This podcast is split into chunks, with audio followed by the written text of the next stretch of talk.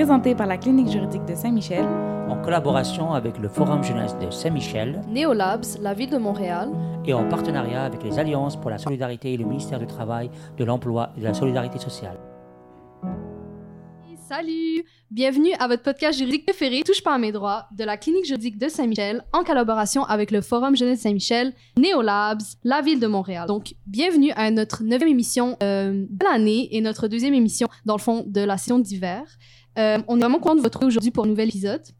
Et comme d'habitude, on va parler de profilage racial. Euh, je, je m'appelle Lina, je vais être votre host aujourd'hui et je suis avec mon collègue Ali. Comment ça va, Ali? Ça va super bien, Lina, et toi?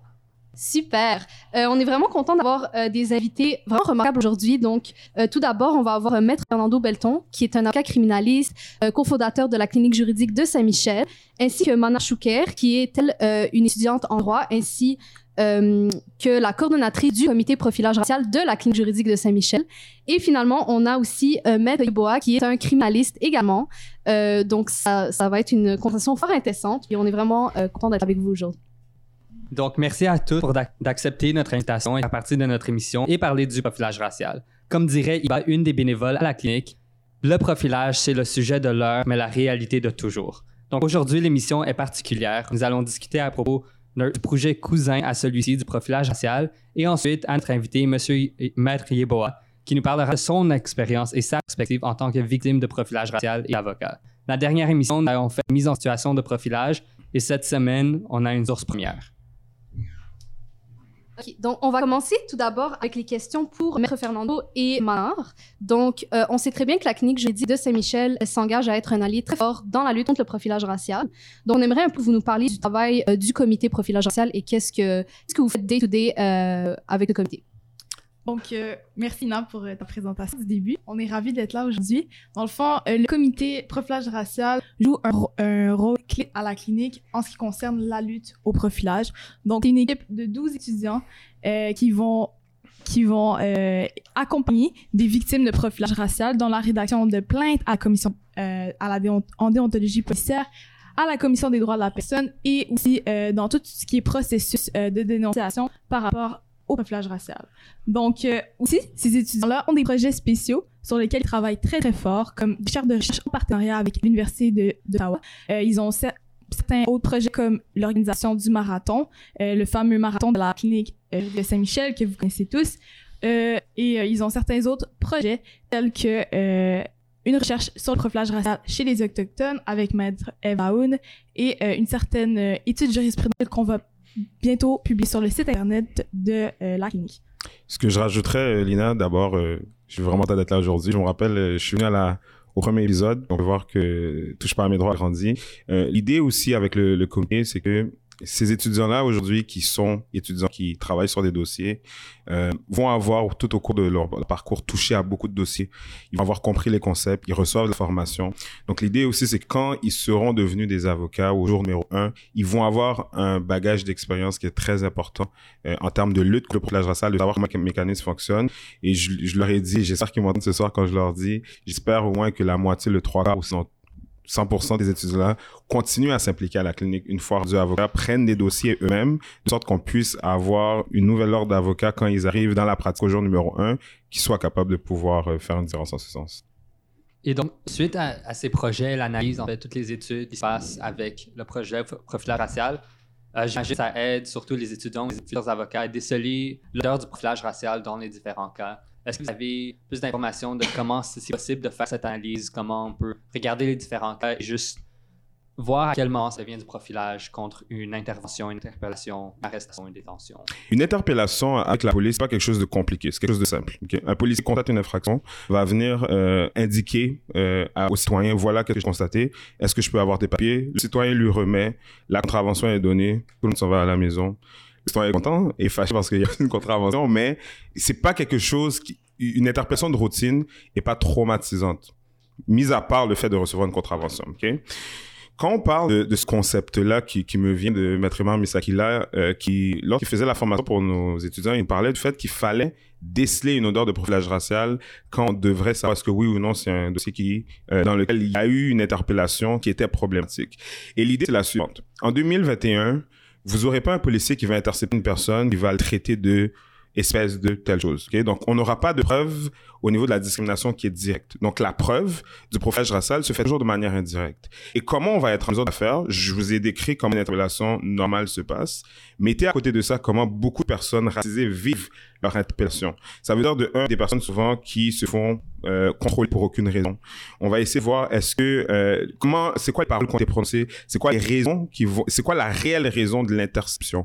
Euh, et souvent vous allez voir que dans le cas où est-ce que les choses dégénèrent, on va peut-être décider d'arrêter les gens, de les menotter, puis après ça on leur dit ben vous pouvez partir parce qu'en fait il n'y avait pas de raison pour l'interpellation. Le profilage racial c'est une discrimination qui est indirecte et la raison pour laquelle souvent des policiers vont interpeller des personnes, c'est simplement basé sur la couleur de leur peau. Ça n'a aucune raison et ça n'a aucun motif qui découle de l'application générale euh, du code de la sécurité routière ou d'avoir constaté une interception. On voit un profil type d'une personne, euh, monsieur noir qui conduit un certain type de véhicule, une personne racisée, une personne arabe, une personne autochtone, et on décide, à cause de la couleur de sa peau ou de son allure, de l'intercepter. Et c'est ce qu'on dénonce, et c'est comme ça qu'on est en mesure de voir ce que oui ou non il y a profilage racial. On le compare avec, en fait, une interpellation qui devrait être de routine, quelque chose de banal souvent. Puis le truc que souvent Fernando nous donne en tant qu'étudiant, parce qu'on fait beaucoup de formations là-dessus euh, qui sont fort intéressantes et vraiment enrichissantes, il nous dit est-ce que si une personne blanche aurait été mise dans les mêmes circonstances, est-ce que le résultat aurait été le même? Donc je pense que quand on se pose cette question, on peut savoir s'il y a eu profilage ou pas. Euh, c'est un bon point, Lina, puis je vais juste enchérir là-dessus. L'idée, c'est que euh, moi, j'ai constaté au courant de ma pratique, les personnes blanches ne sont pas interceptées, ne sont pas traitées par la police de la même façon que les autres personnes. C'est aussi simple que ça.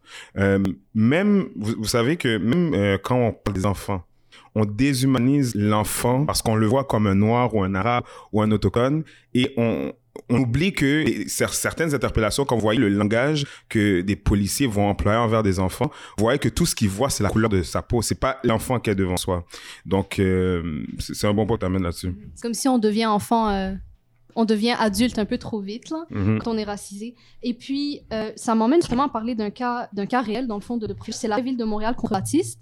Euh, c'est un arrêt qui est très fort en, termes de profilage. Le juge Richmond, il explique que euh, notre droit à liberté d'expression protège nos réactions euh, face à des situations d'injustice. Donc, en, d'autres termes, on a le droit de crier à l'injustice. On a le droit d'être fâché si on se fait arrêter pour rien, si on se fait, euh, s'il y a une violation de nos droits, euh, on a le droit de crier à l'injustice. Donc, j'aimerais juste savoir un peu un tour de table. Qu'est-ce que vous en pensez de manière générale? Je vais laisser mon y aller d'abord. Ben, moi, je suis 100% d'accord avec le juge qui a prononcé ça. Je trouve que c'est, comment dire, une lueur d'espoir un peu qui, qui, nous lance en l'air avec toute la jurisprudence euh, qu'on peut lire, dans le fond, un juge qui vient dire ça, je trouve que, mais dans le fond, euh, c'est comme un, un espoir de plus qu'on nous lance. Euh, c'est tout à fait vrai. Pourquoi? Parce que les policiers qui abusent, qui ne respectent pas la charte canadienne, qui est supposée de nous protéger, de protéger nos droits, il faut que si nos droits sont bafoués, il faut qu'on soit capable de s'exprimer face à ça. Donc, le fait que même si nos droits sont bafoués, qu'on doit devoir rester silencieux seulement parce qu'on est face à un policier, une autorité de l'État. Moi, je trouve que ça n'a pas de bon sens. Dans n'importe quelle situation, les droits sont toujours avec moi. C'est quelque chose de, de, d'immatériel qui est avec nous tout le temps en tant que citoyen, en tant qu'humain. Donc, pour moi, s'il y a un policier ou pas, si jamais on se fait baf on, a on voit nos droits bafoués, eh bien, on peut crier autant qu'on veut parce que c'est quelque chose qu'on n'a pas le droit d'enlever à quelqu'un. Ina, je, vais. Désolé, vas-y, je m'excuse. Euh, non, j'ai juste demandé à Mathieu Bois si vous voulez ajouter quelque chose par rapport à ça. Euh, bien sûr, c'est sûr que souvent les lois sont, sont, sont, genre, les lois comme la charte sont édictées pour protéger les plus faibles. Mhm. Vous voyez? Et quand vous voyez qu'un simple citoyen face à des policiers, mais la bataille est inégale. C'est un simple citoyen qui va contre les policiers. Les policiers, ils ont euh, la ville qui les protège. Ils ont un syndicat très fort qui les protège monsieur, madame, tout le monde n'a pas cette protection. Alors la charte est là, en sorte que tu peux te retourner un peu pour contrebalancer la, la différence de, de l'inégalité qui existe entre ces deux. Alors c'est normal que un juge cite ça parce que si les citoyens n'ont pas euh, aucune avenue pour se protéger ou bien pour, pour proclamer l'injustice ou euh, aller euh, parler contre ça, mais ça devient que le, le policier c'est une bataille inégale. Vous comprenez? C'est les policiers, ils vont toujours avoir un genre de puissance envers euh, la population. C'est ça que je voulais ajouter. Euh, je, je voulais le premier paragraphe de cet arrêt-là.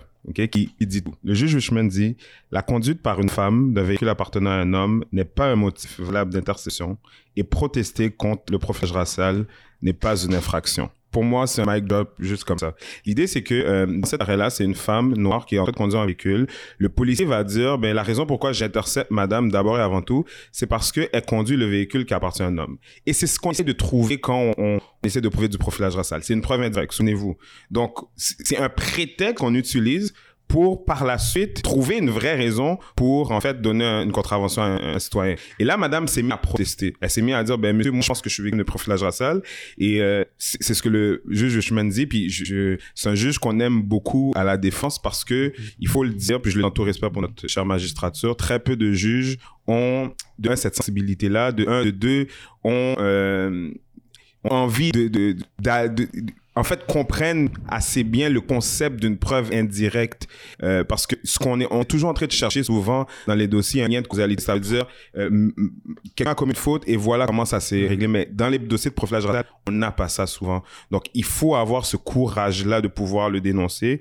C'est pour ça que cet arrêt-là qui a été rendu en 2009, je trouve, qui, qui est important. Et ça renforce le droit des citoyens de pouvoir se tenir en face d'un d'un officier et de protester. Protester veut pas dire que tu collabores pas, mais c'est d'avoir ta liberté d'expression pour dire je suis une victime, puis je suis obligé de toujours rester dans le silence. Oui, exactement. En fait, le lien de causalité, c'est une des premières choses qu'on apprend euh, en droit à l'école, en fait. Donc, c'est vraiment ancré dans le système juridique qu'on a, surtout au Canada. Mm-hmm.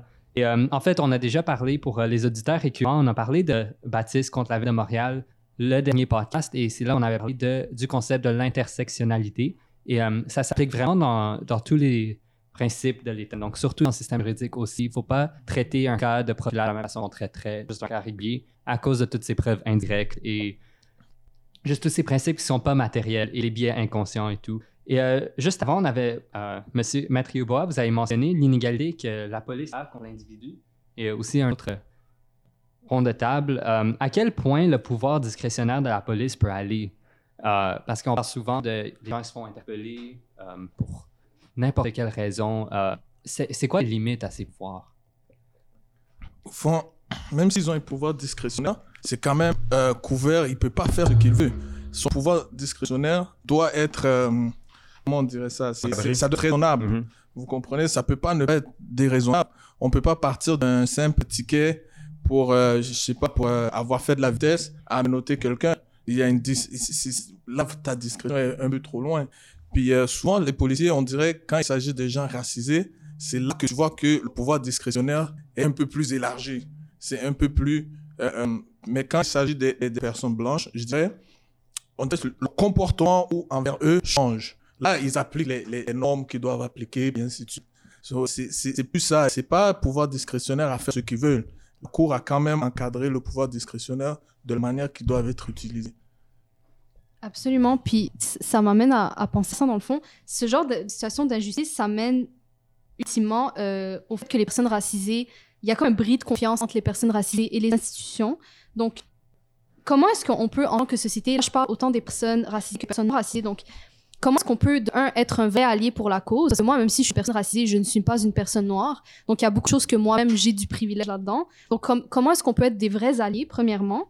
Et comment est-ce qu'on peut, en tant que société, retravailler, euh, ce lien de confiance euh, entre les personnes racisées et euh, les institutions d'État?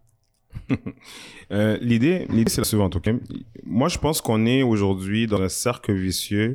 Il serait difficile de pouvoir euh, briser la chaîne, puis je vais l'expliquer de la façon suivante. Euh, on a par exemple dans certains endroits à Montréal et au Québec euh, un riz complet de confiance entre les citoyens et euh, le service de police. Il faut comprendre que la police, son mot d'ordre, quoi, c'est de dire on est là pour protéger et servir. Donc vous êtes en fait au service des citoyens. Vous êtes là pour les protéger et pour pouvoir les servir. Quand un policier, par exemple, applique le code de la sécurité routière, il devrait le faire dans une pensée puis dans un but de protection du public. On protège les gens en s'assurant que tout le monde respecte la loi. C'est un peu ça l'idée. Mais quand ça arrive, qu'est-ce qui se passe maintenant quand dans certains, euh, dans certains secteurs, il y a des interpellations répétées? Et il y a un bris de confiance qui arrive envers euh, le service de police. Les gens qui se font intercepter, même lorsque, l'interception est correcte, même quand tout se passe bien, ils se disent j'ai été profit. Que ce soit à, tort ou à raison.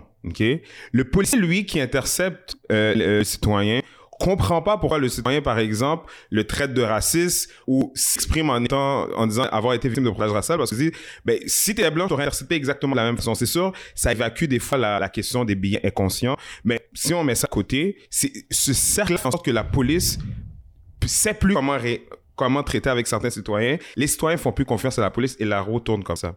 C'est pour ça que euh, je pense que c'est un changement euh, complet de paradigme qu'il faut avoir, une nouvelle façon de comprendre de un le rôle de la police euh, et c'est pas aux personnes qui sont victimes, à mon sens, de trouver la solution à la place de l'oppresseur. Parce que ça fait pendant longtemps, ça fait depuis les 40, 50 dernières années au Québec, à Montréal, qu'on a des morts qui s'accumulent, qu'on a des victimes qui s'accumulent. Et malgré tous les rapports qui ont été écrits, malgré toutes euh, les recommandations qui ont été faites, on est encore dans un statu quo ou est-ce que en fait c'est même pas un statu quo moi j'estime qu'au cours des dernières années il y a une recrudescence des cas au niveau du profilage racial euh, donc moi je pense que les alliés doivent dénoncer, parler, partager, euh, se positionner par rapport à où est-ce qu'ils sont dans, dans ce débat. Euh, Renzold, qui est un de mes amis, dit toujours, on veut pas des gens qui disent qu'ils sont pas racistes, on veut des gens qui disent qu'ils sont anti-racistes, qui sont activement dans la... C'est pas nécessairement de prendre la bannière, de se promener dans les manifestations, mais c'est au, au moins, au minimum, de prendre position par rapport au débat et de dire, mais nous, on veut que ça cesse. Euh, et je pense que euh, le fardeau du changement repose sur les personnes qui doivent décider et sur les gens qui profilent. Parce que nous, comme personne qui, je veux pas prendre la cause euh, entre que nous euh, qui sommes là, mais ce que je veux dire, c'est qu'on a déjà de manière très claire dit voilà de quoi on est victime, et aujourd'hui c'est aux autres de pouvoir amener le changement. Absolument, puis je suis vraiment d'accord avec le fait que euh, les alliés doivent se positionner face à ça. Je trouve que c'est vraiment, c'est vraiment important. Je vais laisser Ali continuer avec notre prochaine question. En fait, j'avais juste un petit lien à faire avec ça. Je me demandais si le comité profilage racial en tant qu'analyse jurisprudentielle, euh, juste former des futurs avocats, si vous croyez aussi que ça va aider à, à briser ce cercle vicieux, en fait, qu'on parlait? Ben, si je peux moi, je trouve que oui. Euh, dans le fond, comme Fernando, il a parlé tantôt par rapport au lien de confiance, je trouve que je suis vraiment d'accord avec ça dans, dans, le sens où c'est pas normal que des personnes, des jeunes aujourd'hui, euh, disent même qu'ils ont peur de la police. Comme c'est même plus la police ne représente même plus une, institution qui, qui, est là pour protéger. Ça fait littéralement un effet contraire. Les gens qui sont racisés ont, ont des fois même peur. Il y, a des, il y a des dossiers qui arrivent ici à la clinique juridique où la personne, elle a peur de porter plainte en déontologie. Mhm. Juste récemment, il y a quelqu'un qui m'a dit, ça fait trois ans, je suis pas capable de faire une plainte en déontologie. Il y a un sentiment de peur. Donc, clairement, c'est du côté de l'oppresseur qui doit avoir un changement comme ce que Fernando a dit. Et d'un autre côté, le comité, je pense qu'en donnant des outils, en les accompagnant, on leur montre que euh, il y a une façon de dénoncer, il y a une façon d'agir et de donner une assurance. Et comme ça, la prochaine interception qui arrive, mais la personne va avoir plus de courage pour dire Hey, moi, toi, là, je vais te dénoncer en déontologie. Hey, moi, là, je vais sortir mon téléphone, je vais te filer. Ça va comme travailler un peu plus, malgré que, comme Fernando a dit, moi, je trouve pas que c'est à la victime d'aller régler tout ce problème de privilège racial, mais quand même, l'accompagnement qu'on fait, c'est de l'information qu'on donne aux personnes racisées pour mieux comprendre comme c'est quoi leur recours puis comment ils peuvent agir avec les policiers pour justement moins avoir peur. juste là-dessus, j'aimerais rajouter quelque chose. Je vais vous donner un cas type, OK? Une personne qui reçoit une, un cas qu'on a, par exemple, un citoyen reçoit une contravention de 150 dollars pour avoir jeté sa bière ou pour avoir consommé de l'alcool dans un parc. Nous, on pense que cette personne a été victime de profil salle, notamment parce que, un, on a une défense à faire valoir sur le fond. Ça veut dire qu'il consommait de l'alcool, mais oui, mais avec de la nourriture, ce qui est permis dans un parc. Et de deux, euh, au niveau de la question du profilage racial, c'était la seule personne noire qui était dans le cercle. Il y avait environ 4 à 5 personnes blanches. C'est le seul qui reçoit une contravention. Pourquoi c'est lui qu'on décide de viser parmi les autres? Maintenant, le problème est le suivant. Avec une amende de 150 dollars, est-ce que cette personne-là peut décider d'aller euh, engager un avocat pour défendre sa cause? C'est compliqué. Parce que moi, par exemple, si quelqu'un vient me voir pour un ticket, comme je veux dans un cas normal, je dis paye ta contravention, à moins que tu veux vraiment te battre pour la question du principe? Maintenant, avoir un avocat qui vient avec toi à la cour, rédiger une, requête, en excluant de la preuve, pour faire valoir tes droits, etc. Facilement, la facture peut monter jusqu'à 1000, 1500 dollars, tandis qu'on parle d'une contravention de 150 dollars. À ça, ça ajoute aussi le fait euh, que euh, beaucoup de criminalistes, et je le dis, c'est pas un reproche, c'est une question stratégique, plaideront pas la question du profilage racial. Parce que si, quand, comme criminaliste, qu'est-ce que tu veux, tu vas essayer de voir c'est quoi tes meilleurs, euh, quoi la meilleure stratégie pour ton client. Et si tu as une défense à faire valoir sur le fond de fraction, peut-être qu'au niveau de la violation des droits, tu serais prêt à laisser tomber parce que tu penses qu'il y a une façon de faire, une autre façon de faire acquitter ton de manière plus facile. Et c'est là que le comité prend tout son sens. C'est là que le comité, je pense, a un impact parce que on va prendre des dossiers où est-ce que, moi, même si c'est une contravention pour un ticket de parking, pour un stationnement, je suis prêt à aller plaider la question du profilage si je pense qu'il y a eu profilage. Euh, et en même temps, je pense que les, les étudiants qui sont au sein du comité, qui auront été outillés, seront très à l'aise. Contrairement à moi, quand je venais de commencer ma pratique, ben, quand on parlait de profilage, j'étais vraiment très réticent à aller plaider ce genre de cause-là parce que, justement, on parle toujours du fait que la preuve est difficile à faire. Mais je pense que c'est un changement de mentalité au sein même des gens qui vont exercer cette profession-là par la suite parce que eux ont vu ces dossiers-là puis seront très à l'aise de pouvoir dire, ben, puis d'analyser un dossier puis voir c'est quoi du profilage racial et aller le plaider devant la cour, peu importe quoi l'infraction. Absolument. Puis je pense que c'est là que que, comme tu as dit, que le comité euh, nous donne tout son sens. Puis je pense que vraiment, euh, les cliniques juridiques, tout, ça, tout ce qui, qui sert un peu l'accessibilité à la justice, c'est vraiment des outils dont on a besoin. Euh, donc, j'aimerais juste vous remercier pour avoir pris le temps de parler avec nous aujourd'hui. je suis vraiment contente. On va prendre une petite pause maintenant et ensuite, on va faire l'entrevue avec Maître Yeboah. Donc, j'aimerais vraiment remercier Maître Fernando Belton ainsi que Manar Chouker pour leur participation. Merci beaucoup. Bien, merci pour l'invitation. À la prochaine. Merci.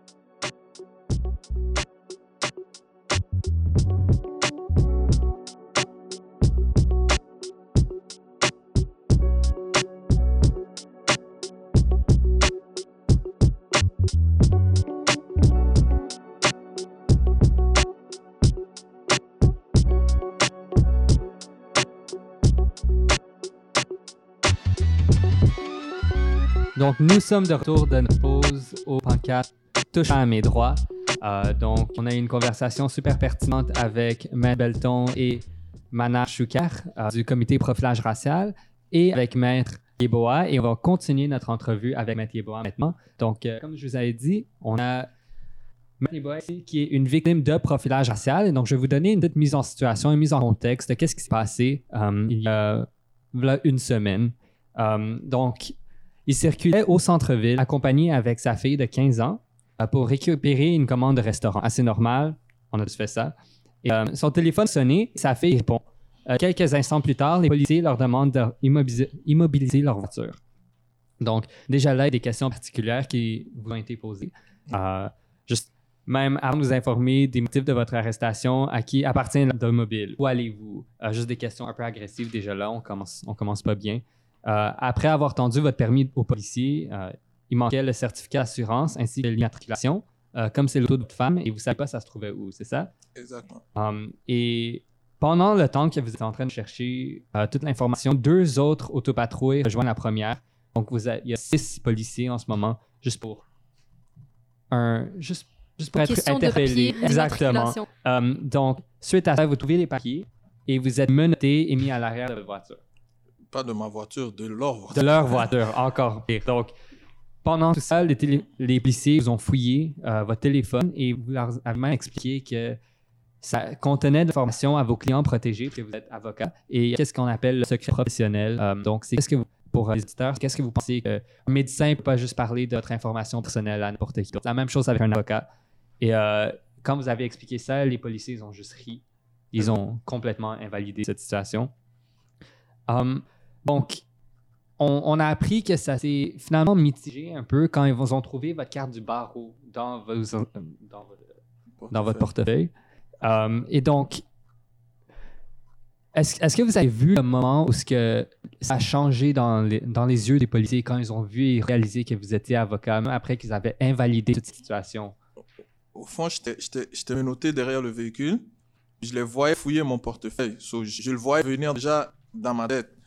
So, la première carte qu'il a sortie, c'était ma carte d'assurance maladie. Mhm. Ensuite, il a sorti ma carte d'étudiant du barreau.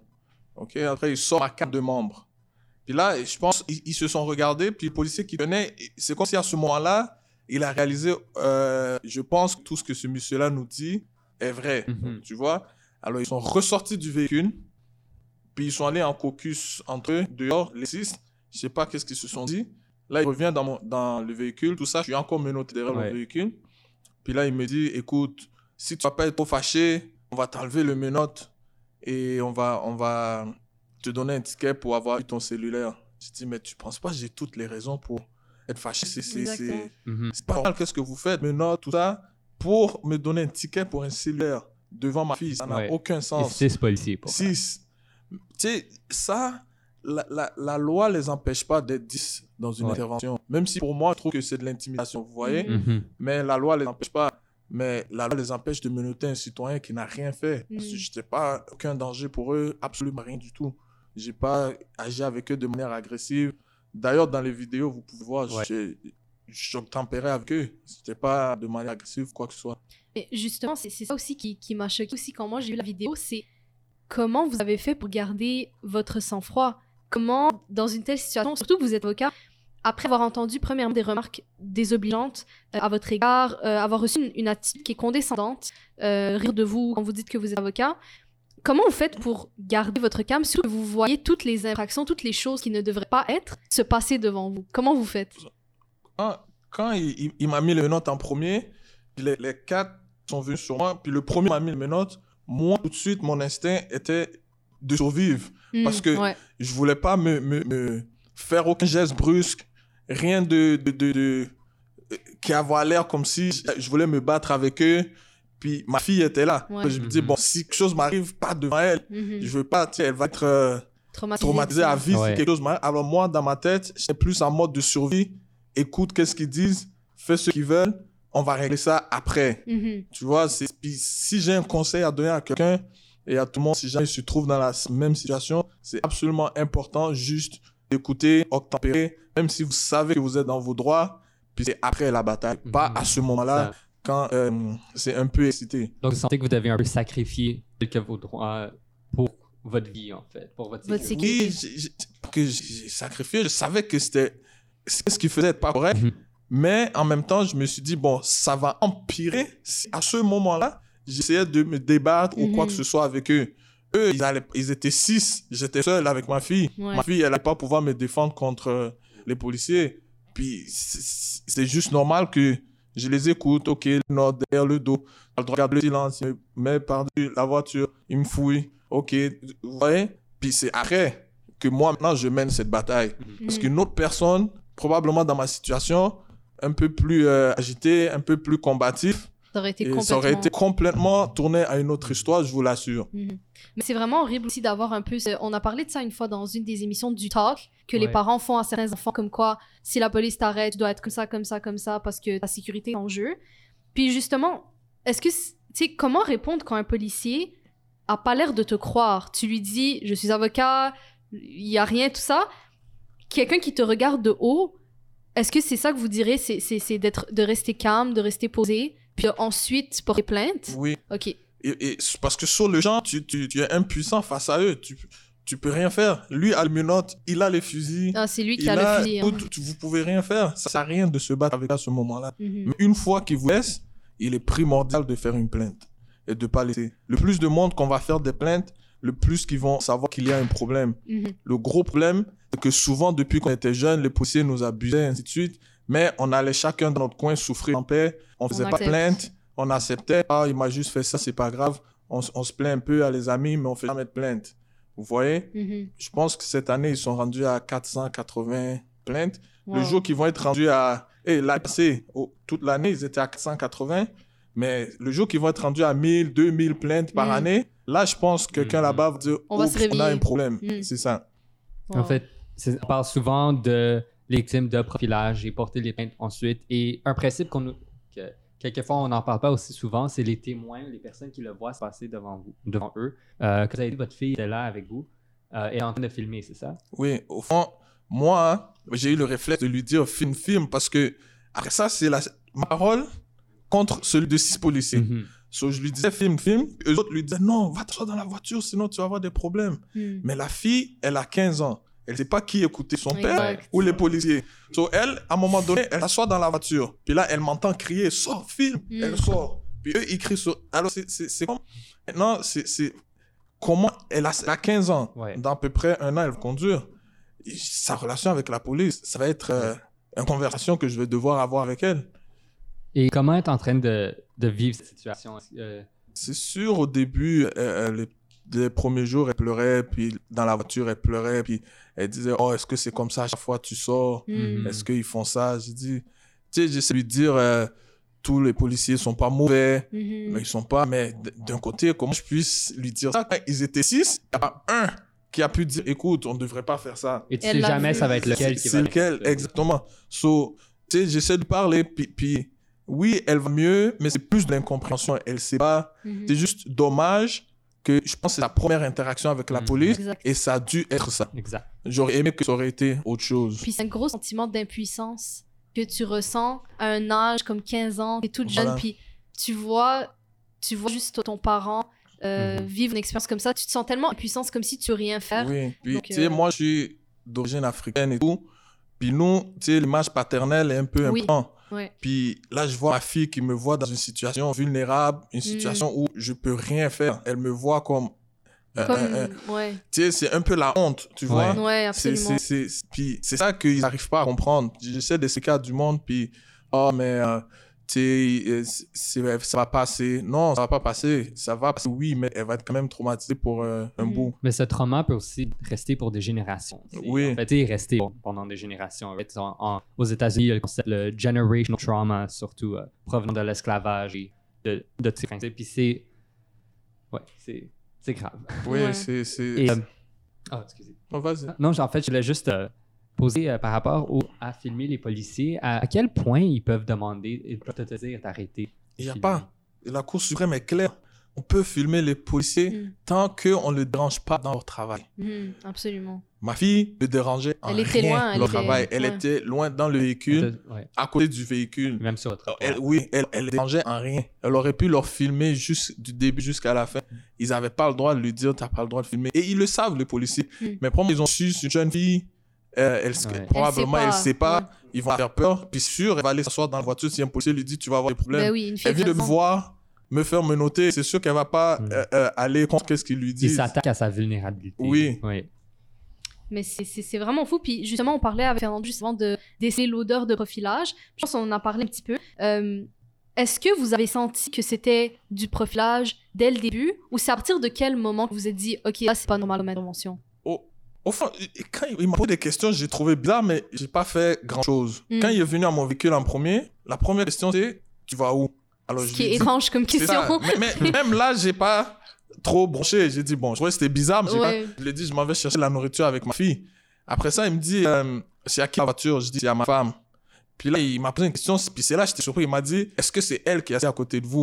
Mais je viens dire Je m'en Mhm. vais avec ma, ma Ouais. fille prendre la nourriture, puis on est juste les deux.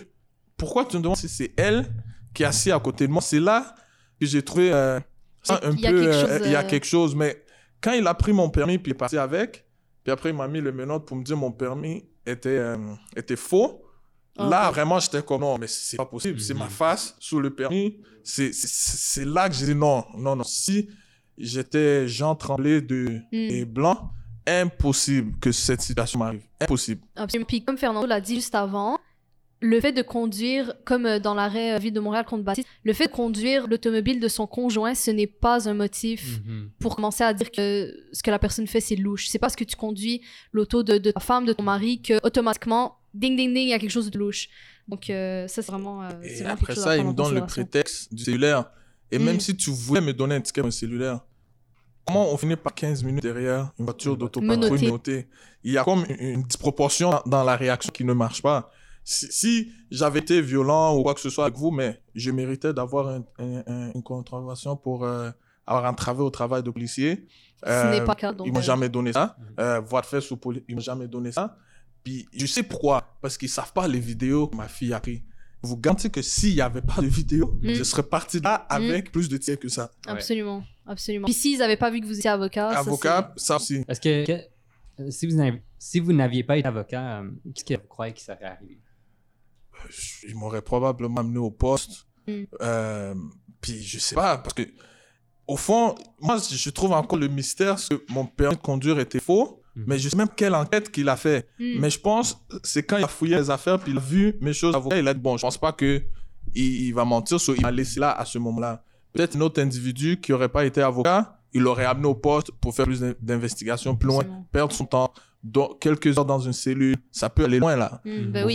Est-ce Ben que la police peut se fouiller dans ça, Du tout. détention? Et même si, même si, nous autres, au fond, il y a un concept, vous devez comprendre, il y a quelque chose, le plus important dans notre métier, c'est le secret professionnel. Mm. Mhm. Ben C'est oui. tellement important que on passe deux à trois jours à l'école du barreau juste sur la question. Mm. Parce que c'est la manière de protéger les, les citoyens et nos clients. Alors, même si les policiers ont un mandat pour mon arrestation, ils ont besoin de notre mandat parce que je suis avocat pour fouiller mes biens. Mm. Et c'est probablement pas eux. Il y a une manière, tout un processus. Mhm. Mais même là, c'est, c'est, je leur dis là, que, écoute, vous ne pouvez pas fouiller mes affaires comme ça, c'est couvert par le secret professionnel. Vous faites, je suis avocat, ils rient. Puis ils continuent à, à Mhm. cœur joie à fouiller dans mon portefeuille, Ouais. mon téléphone. Puis ils, savent qu'est-ce qu'ils, qu'est-ce qu'ils font, c'est pas correct. Vous voyez? Mais ils continuent quand même. Ils sont Mhm. en train d'enfreindre la loi. Mais vous êtes des policiers supposés de maintenir l'ordre et la loi, pas les enfreindre. C'est Mhm. pas normal. Absolument. Absolument. Puis je pense que vraiment, ça, ça, montre, ça montre un peu les failles parce que, comme vous dites, si vous pas été- si vous n'étiez pas avocat, jusqu'à où ça serait allé cette situation-là, c'est là que ça nous prouve que dans le fond, quand on connaît nos droits, là, le game change. Là, là c'est plus la même chose. Quand on connaît nos droits, tout d'un coup, on peut plus trop faire ce qu'on veut avec vous. Donc, euh, c'est vraiment. euh, C'est sûr, les policiers, ils connaissent plus la loi que la- le coin des citoyens. Ben oui. Eux, ils le connaissent par cœur, la loi. Ils savent comment la contourner. Ils savent, tu sais, ils, ils arrêtent des véhicules. Puis ils savent très bien qu'ils sont pas supposés parler aux, aux gens, aux passagers. Mais ils Mhm. vont essayer toutes les manières de, de le faire. Absolument. Ben, c'est ça qui c'est c'est ça qu'il faut euh, vraiment. Puis je pense que, comme vous avez dit, plus on en parle, plus on fait de plaintes, plus à un moment donné, on va se réveiller en tant que société puis dire wow, il me semble que c'est Mhm. pas normal. Puis comme vous dites, les cas de profilage, ça se ressemble tout le temps. C'est tout le temps une interception euh, en auto. euh, on trouve un, un prétexte et puis après ça ça escalade donc c'est vraiment c'est vraiment important d'en parler j'aimerais vraiment vous remercier au nom de toute l'équipe de la clinique juridique de Saint-Michel euh, d'être venu aujourd'hui avec nous de nous avoir parlé c'était vraiment super intéressant et puis euh, on est vraiment très content euh, de, vous, de vous avoir rencontré Maître Bois c'est un avocat qui est criminaliste également si je me trompe Oui. Exactement, donc c'est son domaine euh, de pratique, si on veut. Donc on est vraiment content de vous avoir euh, reçu. Euh, puis on aimerait juste faire un petit remerciement euh, à, nos, Merci. à nos collaborateurs, si je peux dire ça comme ça. Donc c'était notre neuvième émission du projet Touche pas à mes droits en collaboration avec la Ville de Montréal, le Forum Jeunesse de Saint-Michel, Néolabs, donc on a Zenga avec nous, ainsi que les Alliances pour la solidarité et le ministère du Travail, de l'Emploi et de la Solidarité sociale. Et comme toujours, vous pouvez écouter nos épisodes sur le site internet de la clinique à csjsm.ca podcast ou sur Spotify également. Donc, soyez à l'affût de notre prochaine émission et on se rejoint pour un prochain épisode pour parler du profilage racial. Présenté par la clinique juridique de Saint-Michel, en collaboration avec le Forum Jeunesse de Saint-Michel Néolabs, la Ville de Montréal, et en partenariat avec les Alliances pour la solidarité et le ministère du Travail, de l'Emploi et de la Solidarité sociale.